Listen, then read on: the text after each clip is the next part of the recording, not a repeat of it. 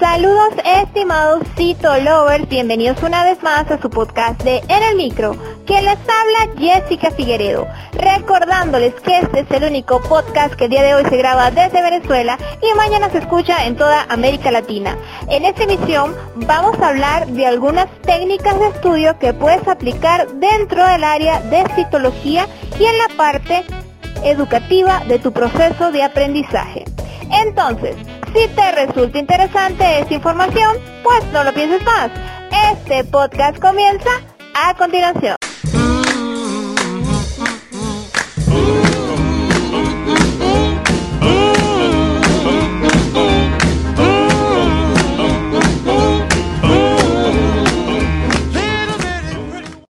Existen diversas técnicas de estudio que pueden enriquecer el proceso de aprendizaje de un individuo.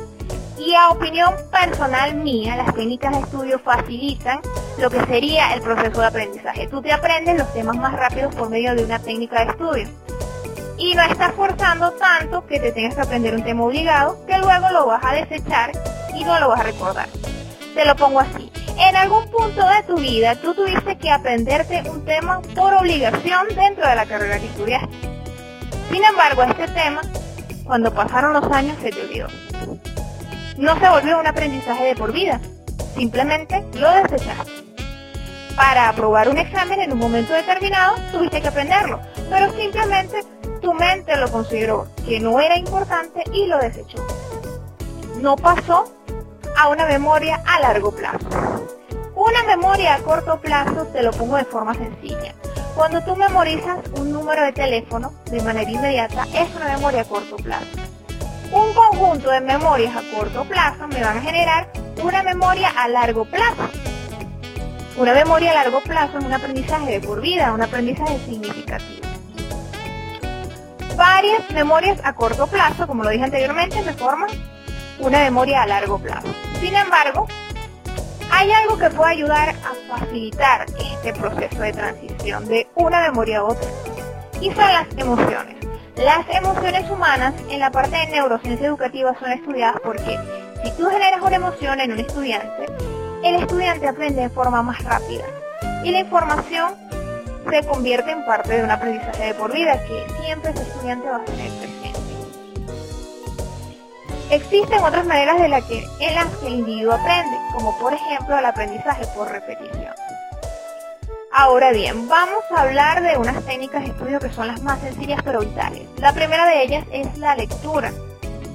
El ser humano, el individuo del área de ciencias de la salud que tiene que leer diversos temas y grandes cantidades de contenido, necesita aprender a realizar una buena lectura que sea óptima.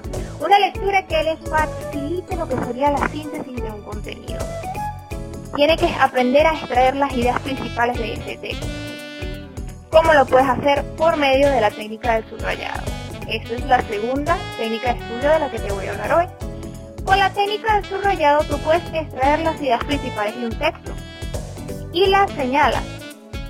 Luego, estas ideas principales que ya resaltaste, las puedes llevar a un resumen y de ese resumen puedes estudiar. Muchas veces un resumen educativo te puede facilitar lo que es aprender un tema que sea muy difícil. Es más, de esos resúmenes, de esa técnica de subrayado, tú puedes sacar el contenido necesario para hacer un mapa mental, un mapa conceptual, algo que te facilite que tú vayas a aprender. Puedes encontrar también las características que te van a ayudar a crear cuadros comparativos. En la parte del estudio de la citología, los cuadros comparativos son importantes. Yo te los recomiendo. Si vas a estudiar los GIE, si vas a estudiar desórdenes orales potencialmente malignos, si vas a estudiar cualquier área de la citología, los cuadros comparativos son fundamentales. Y en ellos debes representar cómo se encuentra el núcleo, el citoplasma, cómo se ve la célula, si posee criterios citológicos de malignidad, cómo se observa ese microorganismo, si, qué función tiene el microorganismo, qué forma tiene.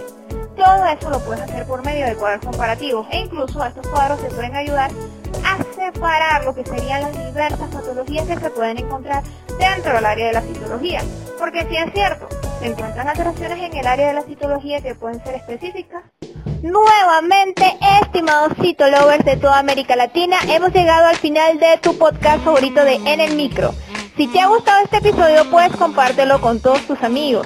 Recuerda que puedes encontrarnos en Google Podcast, Spotify y iTunes. Nuestras redes sociales son CitoRushTC. Mi Instagram personal, arroba LCDA Jessica. Para aprender citología debes amar la citología. Sin más nada que agregar, pues nos escuchamos en una próxima emisión.